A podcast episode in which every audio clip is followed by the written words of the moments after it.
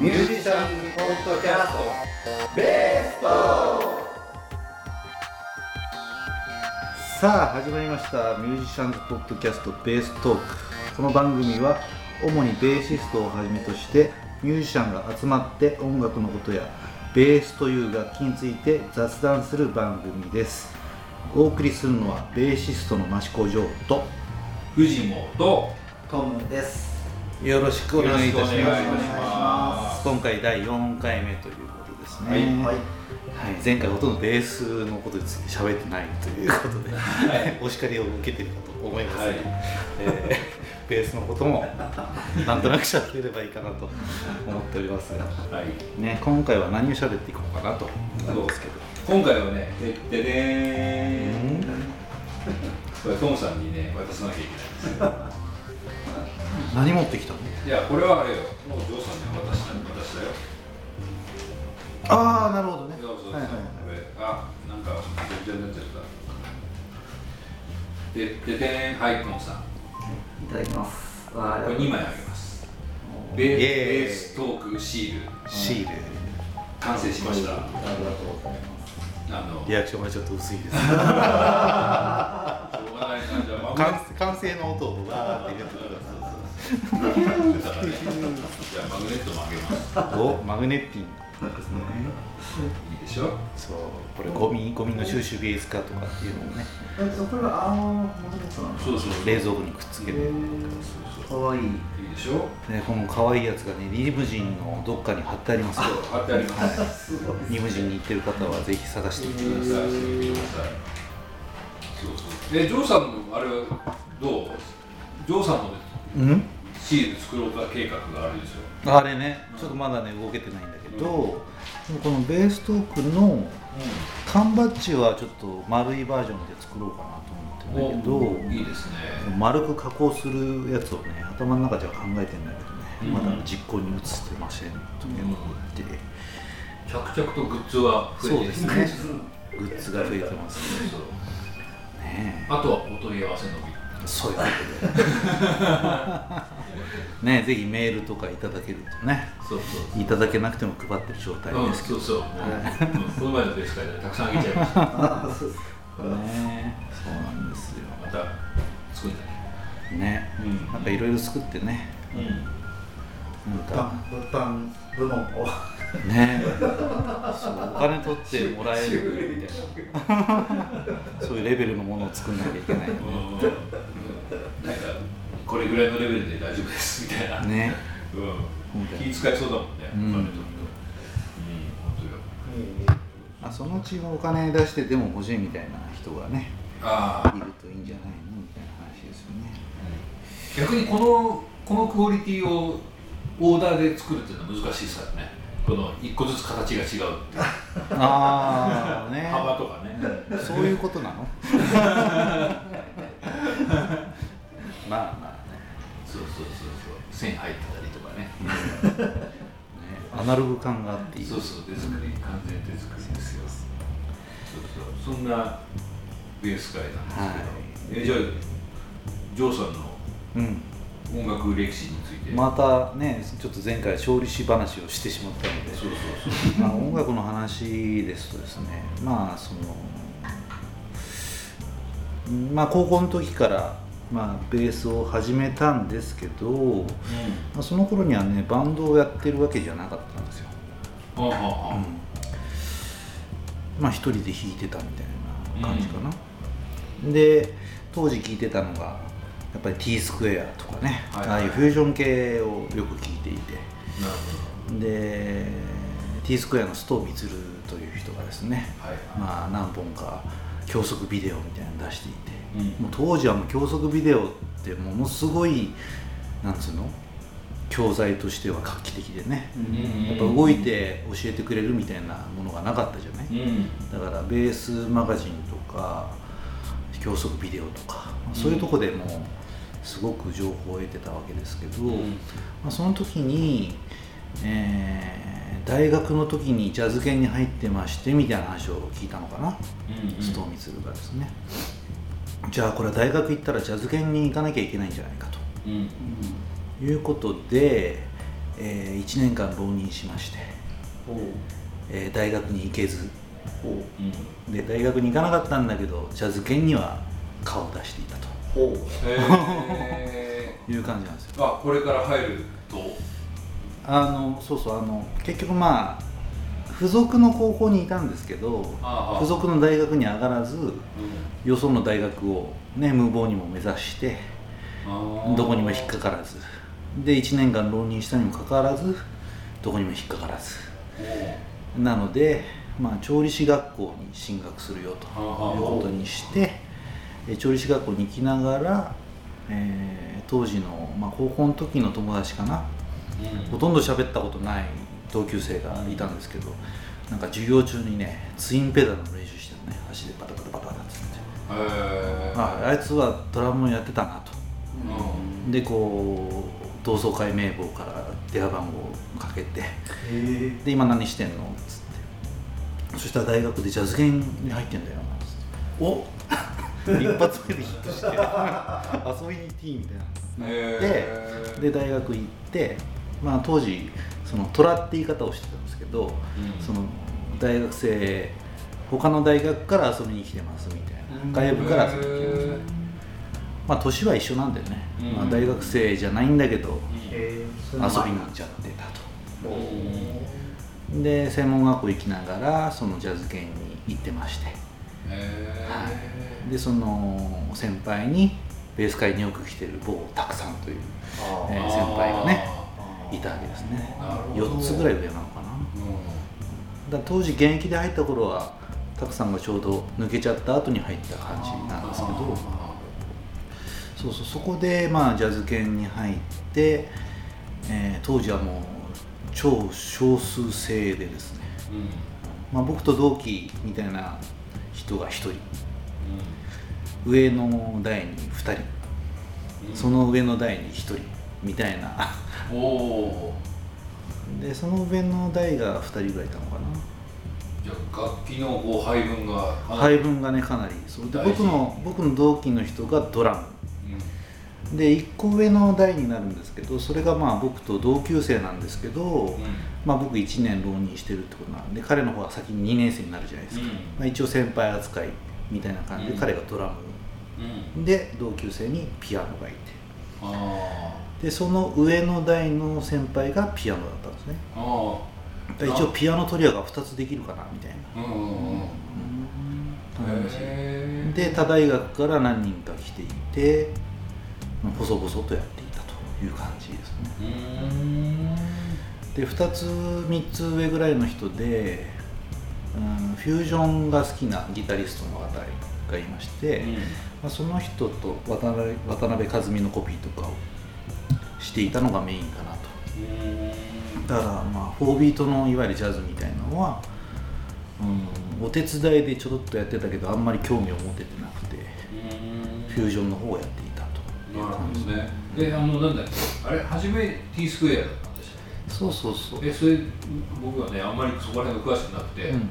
なんか有名な曲これきこれ聞いた方がいいよと T スクエアで有名なのはやっぱねあの F1 の有名なトゥルースってやつが。うでまああれはまあ有名すぎてね、うんまあライブでやればおおってなるけど、うん。えー T スクエアで好きな曲ってなんだろうな、ん、うん、なんかあったらねうん。またまあツイッターとかにそれを。リンクを貼ろう作戦なんです、僕が入っ まあ聴き始めた時がちょうど初代のベースの田中豊雪さんから代替わりして須藤さんに変わったくらいかな、でちょうど TRUTH が売れた頃。で全米に、まあ、ツアーに行くにあたってザ・スクエアって名前だと向こうに同じバンドバンドがいるってことでじゃあ T スクエアで対面してっていう頃なんですよ、へえあそれで名前が変わったんですねそうそうそうで初めてね、まあ、高2ぐらいの時かな。うん。僕がベースやるきっかけになった先輩とですね、うん。まあ、ダブルデートみたいな形で、えー渋谷公会堂にライブに行きました。うん。ダブルデータいいよね。ううん甘酸っぱいよねってなかなかですね、ダブルデートでそうそうそう球場を見に行くっていうのはで見事にその僕が連れてた女の子寝てましたけど。まあ無理もないよね。今考えるとそうね、そうそうそう。だってもう演奏レベルがまあ今思い出してですけどほぼ CD 聴いてる感じのクオリティでライブやるじゃない？そうそうそう。ああいう人なんかそうそう。そういうそういう話を当時聞いた、うん。なんかねあの人たちのライブに行くとそうそう本当 CD とそのままだって。でやっぱ渋谷公会堂みたいなでかいホールで鳴らすんで、ものすごくオーディオがいい感じにうん。気持ちよく、なんだライブなんだけど CD かなみたいな。わかります？生演奏感が、まあ、今聞けば多分あるんだけど当時はもうほとんど CD と一緒だよねみたいな。そうそう。みんなそのねちゃんと褒め褒め言葉でね。そうそう褒め言葉でね。ちゃんとそうやってみんな言ってたそうそう。で安藤さんのギターソロなんかほとんど寸分違わないじゃないですか。そうですね。ちょっと歌い回しが違うなぐらいの感じで、えー。ほぼ一緒のことして。じゃもうアドリブとかもあうんってる感じなんですね、うん。他のパートの人は多分違うことやってるのかなと思うけどね、であとはあの渡辺克美さんのそう渡辺和美の曲。曲とかをそのジャズ圏でやってましたね、えー。ユニコーンとか、ユニコーン。じゃあそれチェックして腹だけ。えー何やってたかな。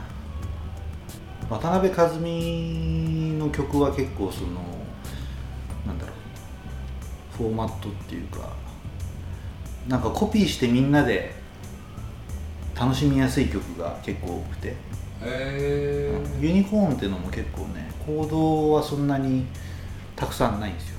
へえで小説もそんなに長くなくてここの小説繰り返してればとりあえずできるよねになって、まあ、テーマのメロディーがちょっと難しいんですけどなるほどセッション曲としてはかなり、うん、やりやすいよねっていう。であの人はすごくテクニックがある人なので、もう中身がテクニックのある人はもうぐわっと盛り上がるし、ない人はそれなりにという、そういうセッション曲みたいなのがあるかなみたいな感じでそういうのやってましたね。なるほどね。まあそれが、まあ、大学行ってないけどその頃。向こう横浜に住んでた頃の音楽がそんな感じですね。で23ぐらいの時に引っ越してきてうん。栃木に来たという感じになるんですけど、その頃はエレキベースまだ？まだまだ全然エレキベースだねそう大学のジャズ研にいた時にあの先輩でやっぱりアルトサックスでもうプロになってる人がいて、まあ、それを横浜のエアジンとか、まああいうとこに、えーライブを見に行ってたんですね、で当時のドラムの人がリーダーのバンドでしごかれてたんですけどまあ大学の後輩なんか行くとねあの罰が悪いんで、あの内緒で行ってる体でもう行ったらちょっとアイコンタクトして黙って聞いて黙って帰る、だからその時にものすごいやっぱね素晴らしい音楽をやってたのでいやこれジャズは無理だよねってなったんですよ当時、で俺はエレキ弾くからいいやみたいな、うん。うん。そうです。で、まあ、それが回り回って今現在、ね、宇都宮で活動はしてるんですけどその頃のベースの方が、ね、こっちのドラムの方とつながってたりなんかしてですね。改めて、ね、教えを請いに行ったりしてるわけなんですけど。ただまあジャズは本当にねあのなんか諦めてた感じがするんですよその頃は。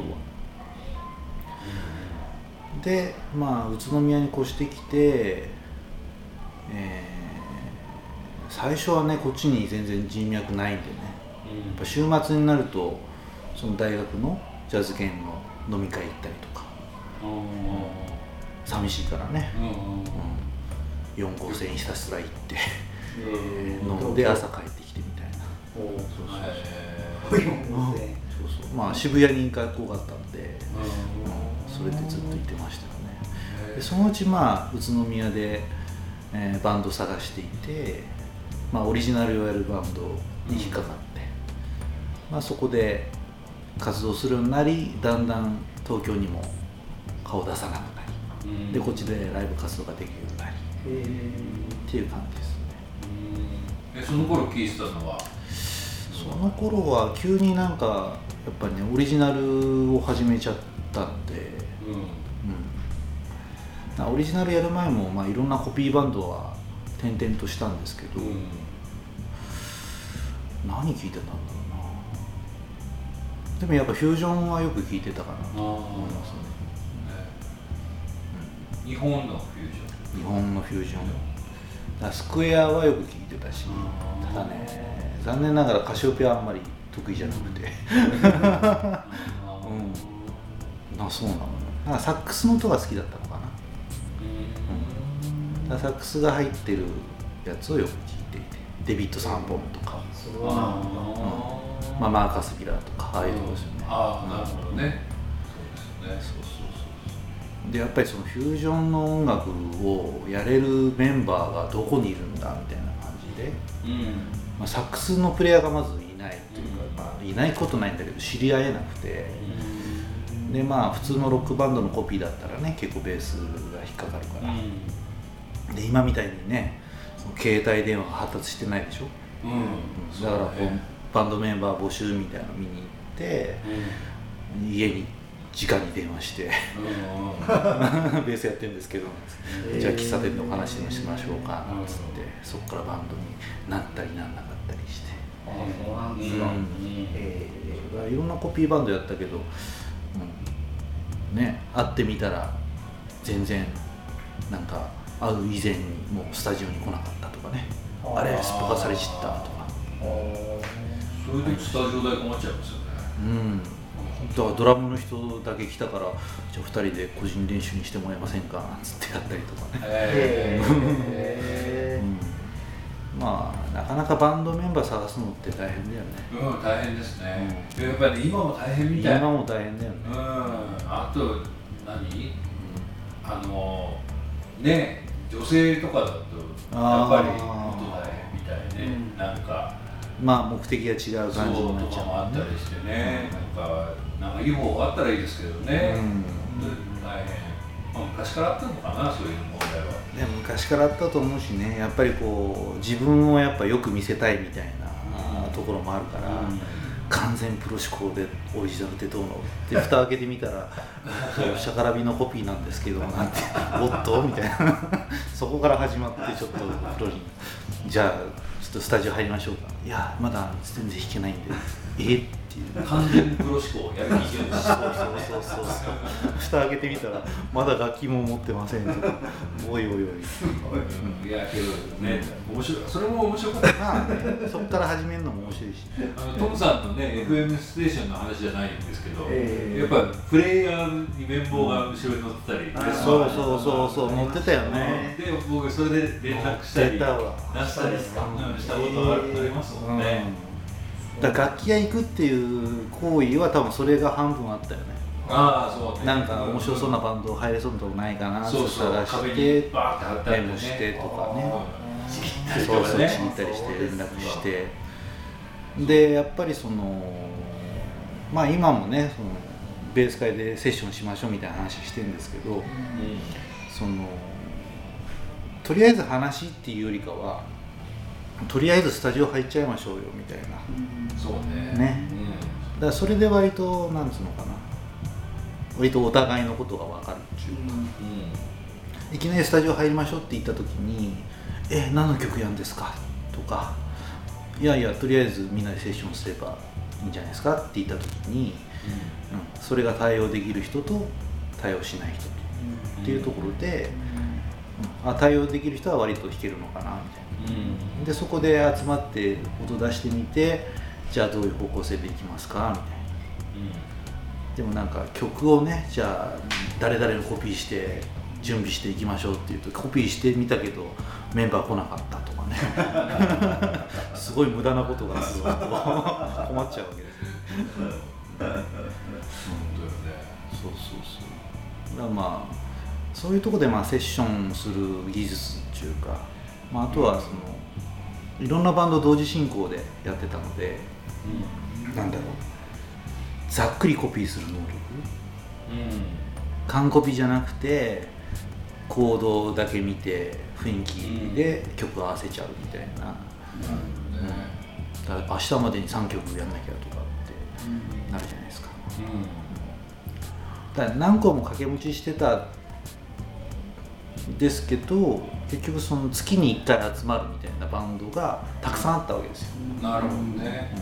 でそれが、まあ、余裕こいてるとああ明日3曲やんなきゃみたいな全然来ちゃうから、うん、その時にまあバンドスコアからコード譜にしてっていう作業をしたりとかあコードだけ見て適当に合わせるっていうのをーうん。なんかやっつけ仕事じゃないけど 対応する能力がそこでつけたかなみたいなね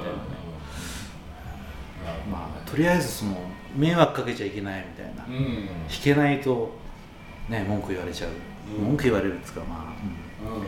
直に言わなくても次から呼ばれなくなっちゃうよねとか思えば、うん。なんとか弾ける状態にしなきゃねって思ったらそういうやり方を覚えちゃったっていう、なるほどね。まあそんなことをしてましたね、なかなかね自分のために曲を覚えないですからね、うん。そうねそう今も生徒に言うんですけどその俺ね他人を巻き込まないと動かないんですよ。うん。例えば、まあ、ベース一人で練習してても何のためにやるの？みたいな。例えばバンドで合わせるためにとか、えーライブをするためにとか、うん。決まってればやる気になるんだけど、誰ともやる予定がなくてっていうふうになるとちょっとねやる気が失せちゃうんで、なんとか人と音楽をやりたいっていうねで、いろんなところに手出したっていう感じです、その時にねいろいろこう緊急事態が出たりするじゃないですか。そう明日までにやんなきゃいけないとか、そんでなんか次が見える時ってありますよね。なんとかそのそうあやばいっていう、うん、あできた。とかそうそう。できないとか、人だとね締め切りないですからね。そうなんですずっとほったらかしちゃうんですよね。だからもうこれから始めましたみたいな人に言うのは「もうバンドやってんですか?」っつって「いや弾けるようになったら」って言うんだけど「いやもうバンドやれば弾かざるを得ないんだよ」っていう。うん、ね、うん。で特に周りがちゃんと弾ける人と組めば自分だけできないって状態になれば、うん。焦ってやるじゃないですか。うんで自分ができなくても周りができてるって状態だとバンドとしてもうサウンドしちゃうからそこに自分が頑張ればいいっていう状況が一番上達するよね。うん、一番、本当に、うん、もうタフだけどね。そうそうすごく精神的に。そういう情報を何かで見てたんだよね。だからできるだけ既存のバンドでベースが抜けちゃったみたいなところに入りたかった、うん。みたいなやり方やり方を結構してて。うん全員初心者だとね結構きついもんね。うん。そうね。そのまあ前に話したスクールバンドっていうね、うイベントなんかもやっぱ全員初心者だと、うん、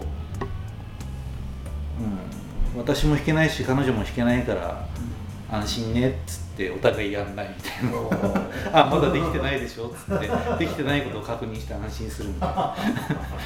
で その中に何人かできるメンバーがいればああもうあの人たちやってるから頑張んなきゃっつって。なるじゃないですか。うん。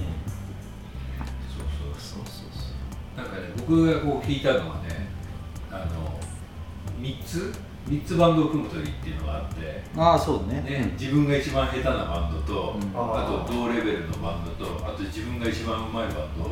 ああその感覚。そうそう、うん。だから自分が一番下手な時って萎縮しちゃうじゃないですか、うん。立ち振る舞いが分かんないんですよね、うん。けど一番自分がうまいバンドに入ってるとこう周りがねそんなに経験が少なくても、こういう態度をすると好感が持てるとかあるじゃないですか。あとはあの単純に引っ張っていく力、うん。引っ張っていく力ってやっぱりすごいですからその能力がつく。そうだね。そのメンバーの中で一番状況が見えるって状態だから、そうそうそう、だから一番下手だと心がこう、うん。辛いわけですよ、けどこう辛くしてるのは自分なだけで周りはそんなに責めてないんですよね。けど自分だけ責めちゃう。